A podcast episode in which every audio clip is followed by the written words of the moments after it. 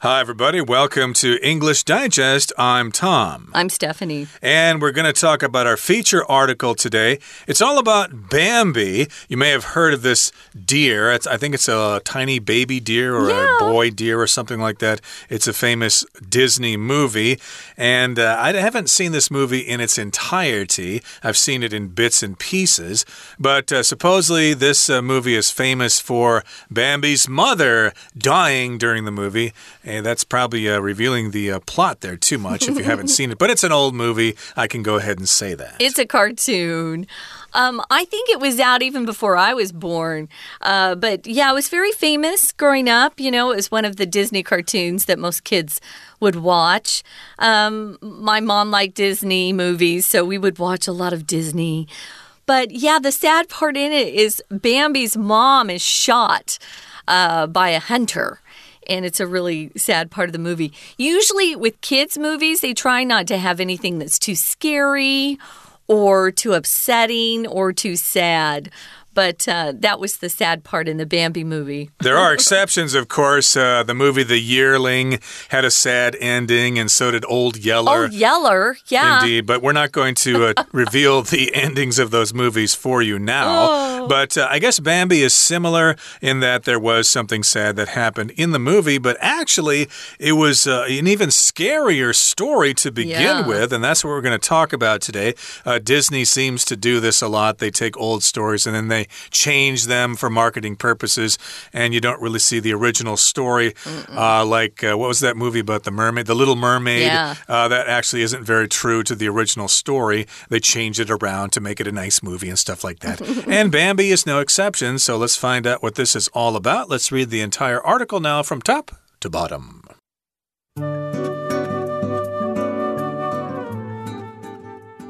If you've seen Disney's animated movie Bambi, you know it as a sweet, charming story. It depicts a young deer growing up with his friends all around him. However, like many fairy tales adapted into children's movies, Bambi's original story has darker beginnings. In fact, the 1923 novel that preceded the animation is not intended for children. It's a grim warning of the oppression and violence European Jews would experience in the years to come. Felix Salten, a Jewish Austrian writer, penned Bambi, A Life in the Forest, as a metaphor for how Jews in Austria and Germany were treated in his time. He observed the growing fascist ideologies that would later result in the Nazis' rise to power. He also saw how these ideas fanned the flames of anti Semitism among Europeans. His book casts the animals of the forest as human like characters that live in constant fear of hunters.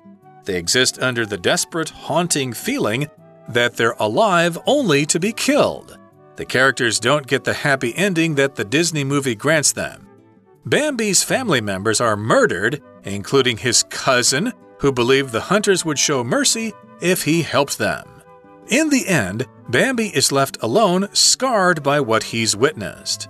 Salten chose to portray his story through the eyes of animals to generate empathy in readers. However, the novel's first English translation changed the story's focus so it seemed like a simple conservation related tale.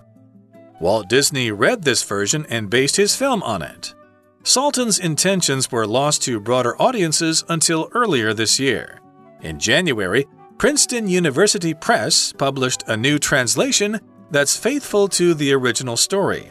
I think he foresaw the Holocaust, translator Jack Zipes says of Salten. This novel is an appeal to say, no, this shouldn't happen.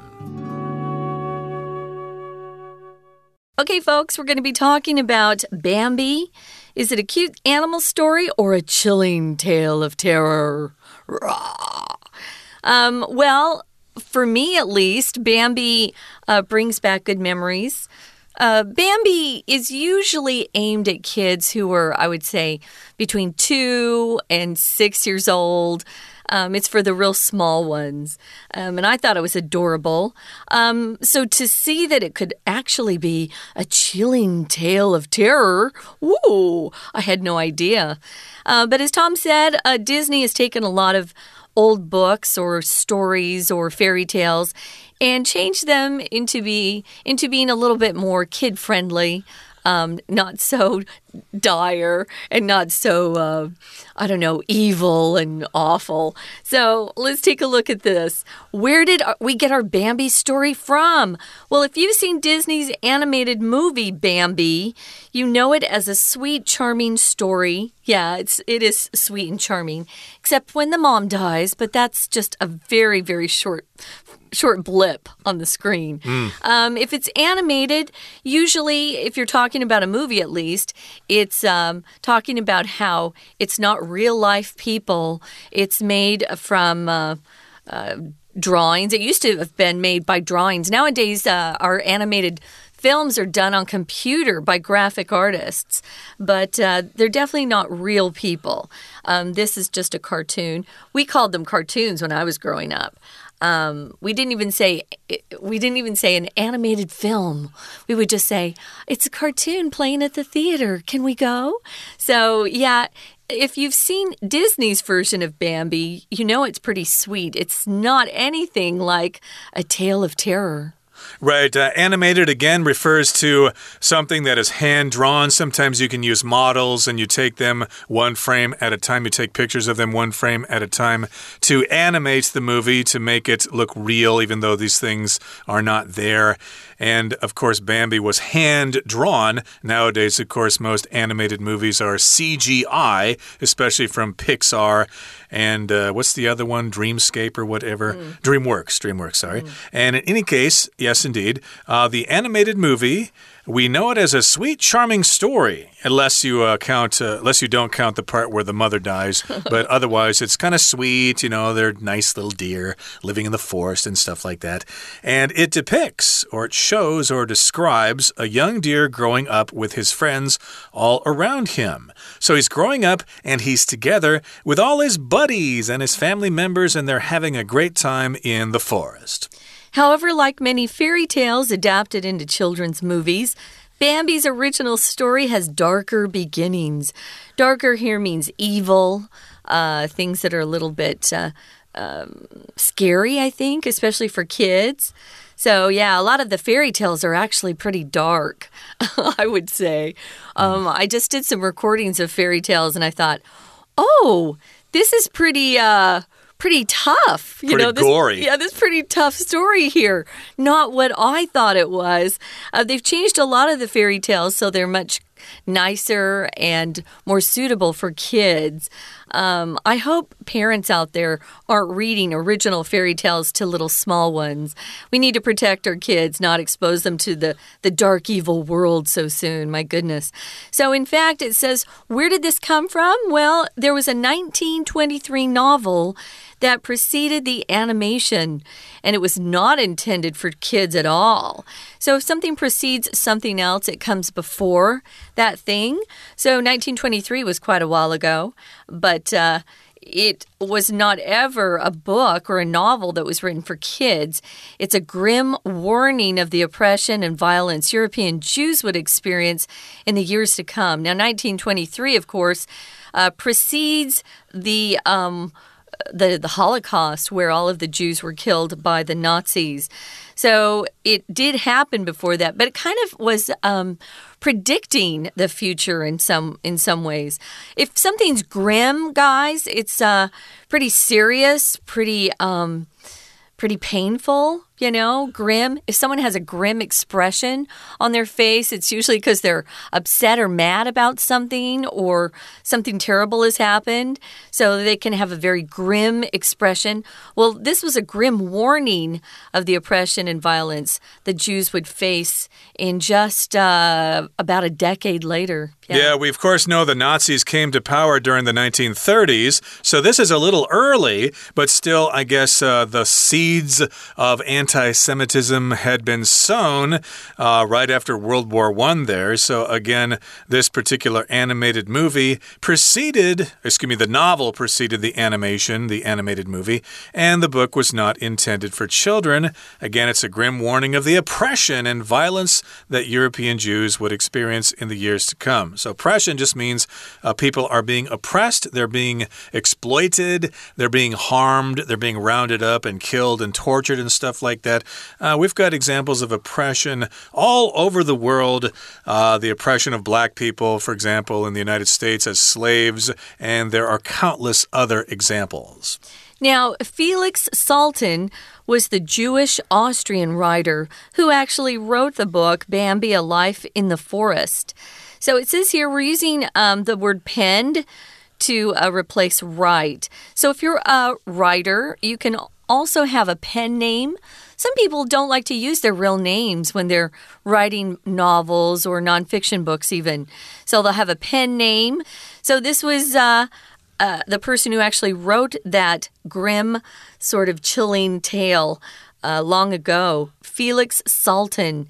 It's described here as being a metaphor for how Jews in Austria and Germany were treated in his time. So he is a Jew himself. He lived in Austria, so he's Austrian.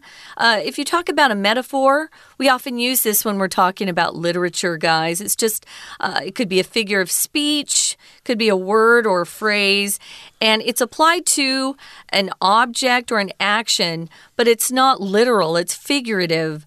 Um, uh, for example, uh, the, this is an example in my book. It just says, um, I fell through a trap door of grief. Well, a trapdoor really isn't made out of grief, but it's a way to talk about how it just makes your whole life just fall, right? So, a metaphor, um, it just can be a representative or symbolic of something else that you're trying to express. And so, this is what he did. He wrote a book that was a metaphor for how he felt Jews were being treated. Uh, indeed, I can think of another example. My mind is a waterfall of creative ideas. Excellent. Uh, my brain is not actually a waterfall, but I've got lots of ideas falling into the water like yeah. a volcano. Yeah. like a waterfall, not mm. a volcano. But in any case, here we've reached about the midway point in our article for today, so let's take a break and stay tuned. We'll be right back after we hear from our Chinese teacher. 听众朋友，大家好！相信大家都有听过小鹿斑比这个故事。不过，小鹿斑比我们大概通常都是从迪士尼的动画电影这边得知啦。那我们这篇文章就是要谈谈小鹿斑比它的原著。那这一篇是设计成为克漏字，也就是综合测验。我们刚刚说这个小鹿斑比，基本上大家都是从迪士尼的动画电影来得知。但是其实呢，它像很多的改编的这个童话故事一样。本来的原著是比较阴暗的内容哦，在第三句的地方，虽然是综合测验的第一题，当然四个选项都给你了，看起来像是过去式，但是也可以当成过去完成 PP 再加介系词的片语。可是回过头来，我们看这一句，其实它是关系子句的简化哦。先行词是 fairy tales，关系子句从第一格这个地方一直到 movies 逗点这里。那么其实它省略的是 that 或者是 which 跟后面的 are be 动词，因为就像很多什么样的 fairy tales 一样，被改编的 fairy tales 一样，所以它是关系子句 which that 省略。好，然后呢，be 动词变成 b i n g，直接剩下 pp，答案选出 adapted into 被改编成儿童电影这样子的一个故事。西元一九二三年，他就已经这个出版这个小说。他其实当时不是给儿童的，他主要是针对欧洲犹太人在接下来几年可能会遭到压迫跟暴力的一种警告。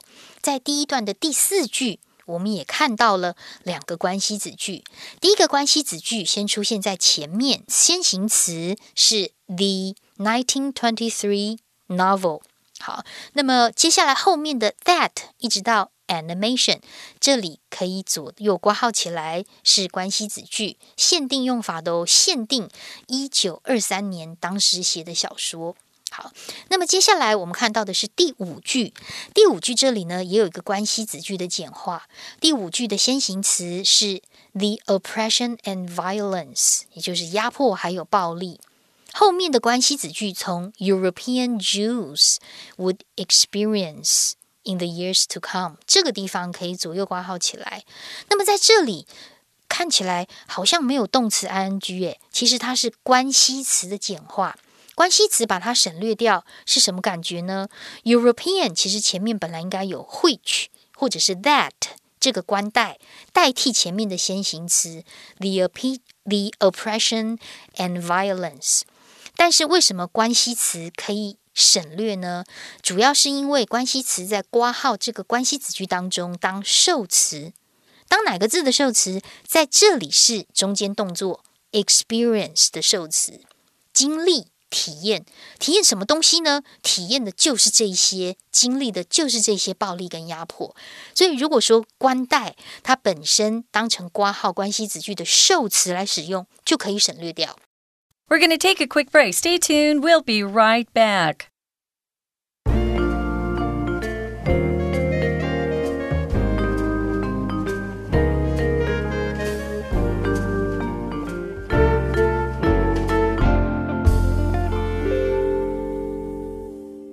Okay, so let's continue to talk about Bambi. Again, you may have seen the movie, the Disney animated movie. Uh -huh and it's a cute, charming story. Uh, of course, uh, the part where the mother deer dies is not nice, but uh, otherwise, it's a cute little colorful movie that kids like to watch. And uh, the original story, though, uh, predated or preceded the movie, and it was a lot darker. It was actually a grim warning of the oppression and the violence that the Jews in Europe would experience later on in the 30s and the 40s during World War II at the concentration camps. You know the story. So, again, we've got the Jewish Austrian writer, and he used these deer in the story as a metaphor for how Jews in Austria and Germany were treated in his time. So, again, he used the deers to represent people, or the deer, I guess deer or deers are both correct for the plural form of deer. One deer, two deer, or two deers, you could say that as well. And this, uh, I should mention this as a side, this reminds me of the graphic novel Maus, M A U S which also has the same idea, a metaphor for World War II, how the Jews were treated in the book. The Jews are mice, the Germans are, what is it? They, are cats who, of course, chase after mice, and the Americans were dogs, and the French were frogs, etc., etc. So, yeah, that's similar. It was a metaphor for those various groups of people. Yeah, he observed the growing fascist ideologies that would later result in the Nazis' rise to power. Uh, fasc fascist is the adjective form of fascism, a very uh, authoritarian sort of ruling and kind of control over people. We're seeing that all around the world, though, where governments are turning more and more into uh, fascist rulers, taking away freedom from people. So he observed that there were these fascist ideologies or ways of believing, systems of belief would be um, ideologies that would later result in the Nazis' rise to power. If you can get people brainwashed into thinking a particular group of people is evil, it's very easy to control them after that. Uh, we're seeing that even today. Uh, you would think we'd know we'd never had history before, Tom. I feel like no, nobody out there is paying attention. We're turning into the same sort of folks uh, that were ex in existence around World War II. So, yeah, he observed that this was happening. He wanted to warn people, and that's why he penned Bambi.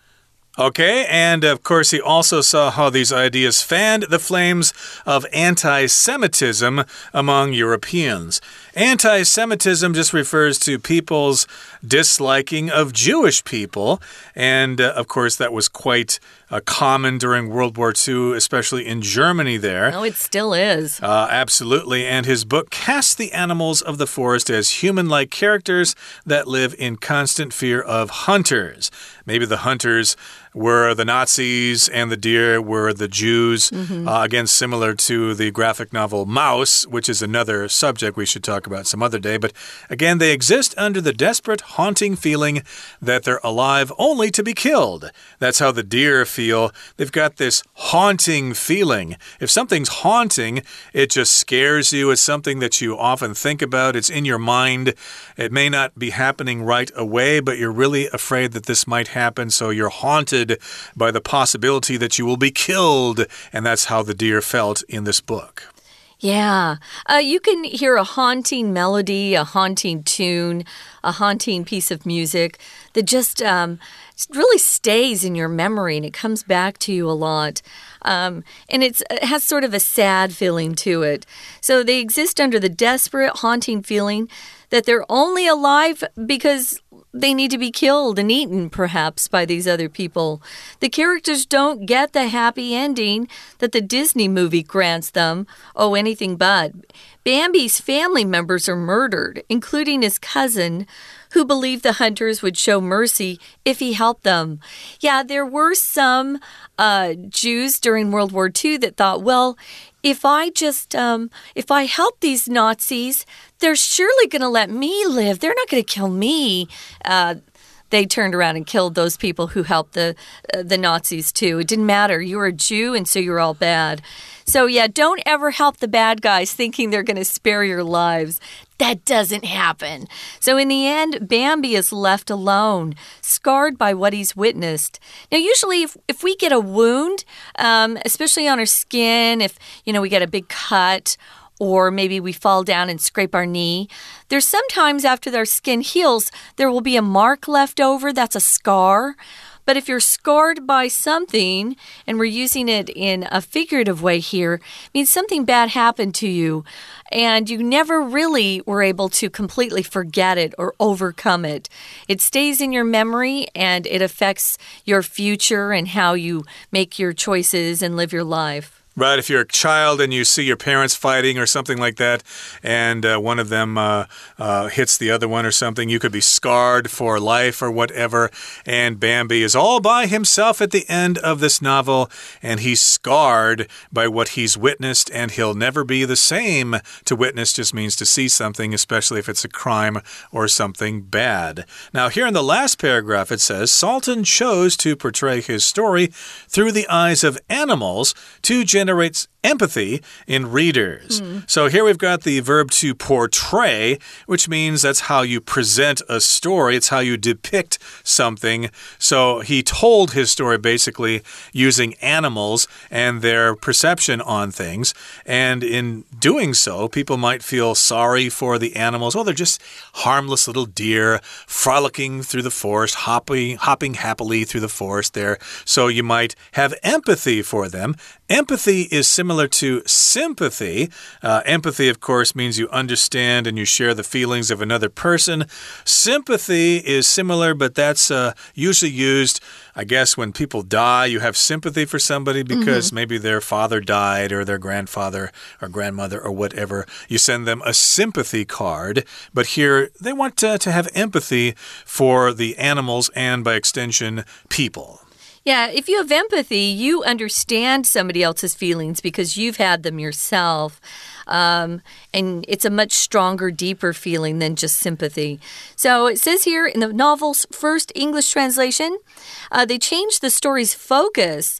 So it seemed like a simple conservation related tale Conservation we hear about a lot these days. If you're into conservation, you're into preserving and protecting the natural environment in particular, uh, especially uh, wildlife and vegetation.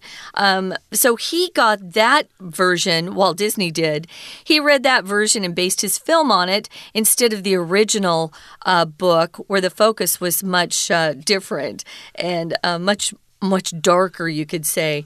Salten's intentions, his motives, were lost to broader audiences until earlier this year.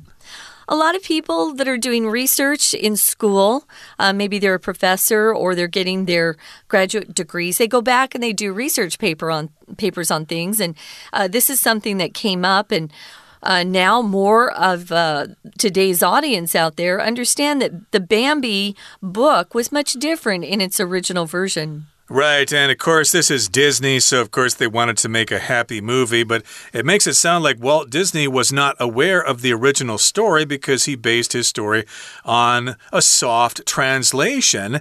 And again, we've got a new translation that came out earlier this year. In January, Princeton University Press published a new translation that's faithful to the original story. Basically, it's a direct translation. The new translation does not try to change the story to make it softer. And here's what the translator himself said I think he foresaw the Holocaust Again, that's what translator Jack Zipes says of the original author Salten. The Holocaust, of course, refers to the period of time when the Jews were massacred in Germany, six million of them. So that generally refers to only the Jews that died during that conflict. Of course, lots of other people died along with them, but most of the folks that were exterminated were Jewish. So, this novel, he says, is an appeal to say, no, this shouldn't happen again. But of course, history is bound to repeat itself because people don't study history or our history books, and I know this for sure, have been changed. And so our kids today are are not hearing some of the real stories that happened. Uh, so people need to really go back and read about history so that um, they can make better choices in the future and not repeat the mistakes people have made over the centuries. Right now, we're going to listen one more time to our Chinese teacher. 当时这本小说的作者是 Philip Sultan，那么他因为观察到日益蓬勃发展的这个法西斯主义，那后来就导致纳粹分子的上台执政喽，所以接下来他才写了这本书。我们看一下第二段，在第二句的地方有一个限定用法的关系子句，先行词是 The growing fascist ideologies， 后面从 that 到句尾可以左右挂号起来。限定用法的关系子句，修饰前面这个所谓的法西斯主义。好，那么之后呢，他就描述了用这个小说的方式啊，把森林里的动物塑造成类似像人类的角色，然后呢，描述他们对于被猎人要猎杀的这种恐惧。在第四句当中，同样也有出现限定用法的关系子句，先行词是 human-like characters，后面的 that。到句尾可以把它挂号起来，that 就是一个关带。好，那么到像这样子的一个在内容之下呢，主要就是讲这些动物的生存很绝望，他们没有办法摆脱这种恐惧，而且觉得活着好像就是被猎杀一般。所以接下来呢，后来在迪士尼电影当中呢，他们就用了这样子的一个故事做了一些改编。当然，原著的话呢是没有这样子的快乐结局了。所以接下来第六句 the happy ending 这里可以画起来是先行词，后面 that 到句尾是限定用法的关系子句。同样第七句也有看到关系子句哦，不过是非限定用法补充说明的。那么先行词是 his cousin，逗点之后的 who 到句尾。可以左右挂号起来。不过最后面这个第四题啊，我们还是要来看一下第四题的四个选项里面，A to do something 通常表示目的，B 跟 D by doing something 或者是 through doing something 通常表示方法。C 的 generated 感觉上是个过去分词或者是简单过去式。所以第四题在这里我们看到句子当中是。作者用这样子的一个动物的观点来描述故事，目的是为了要引起读者的这种同理之心，在文艺上是表达目的，所以第四题答案应该要选 A。那么当然，我们说这一整篇文章的关系子句很多，最后一个关系子句就出现在第二段第五句的地方。第五句就是所谓的先行词 a new translation，新的译本。什么样新的译本呢 ？that 到句尾可以左右挂号，它是限定用法的关系子句，也就是忠于原着的一个新译本。以上是我们今天的内容，我们下次见，拜拜。That's it for today, everybody. Thanks for joining us. And uh, hey, maybe you have a new perspective on Bambi. And uh, you could probably watch it on some kind of streaming platform online. From all of us here at English Digest, my name is Tom. I'm Stephanie. Goodbye. Bye.